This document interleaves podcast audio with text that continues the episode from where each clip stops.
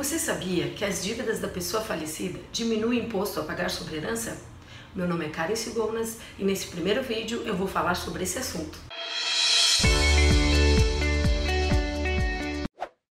O imposto de transmissão, causa mortes e doação incide nas operações de doações realizadas então entre pessoas vivas, bem como na transmissão, causa mortes de bens e direitos deixados em herança aos herdeiros e legatários. Para o cálculo do imposto devido, há a incidência de alíquotas que são percentuais, fixos ou progressivos, a depender da lei do Estado, que nas situações de transmissão causa mortes incidirão sobre o montante de bens e direitos objetos da herança. Entretanto, em regra, segundo as leis estaduais, não há afastamento de dívidas contraídas pelo falecido em vida do montante da herança a ser partilhada. Assim, o ITCMD deverá incidir sobre o montante efetivamente transferido aos herdeiros, que compreende o saldo entre o passivo, as dívidas contraídas pelo falecido em vida, e o ativo, os bens e direitos deixados aos beneficiários, denominado então de montante líquido ou partilhável. Destaco ainda que nos inventários extrajudiciais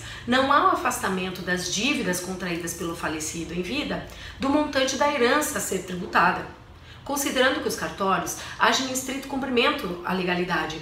E as leis estaduais, em regra, não prevêem essa possibilidade de afastamento, o que implica o ingresso pela via judicial, para que você tenha reconhecido esse direito. Por hora eu finalizo. Se você gostou desse vídeo, deixe seu like, nos acompanhe no YouTube e nos siga nas redes sociais. Ah, se você ficou com alguma dúvida ou tem alguma sugestão para os próximos vídeos, deixe-as nos comentários.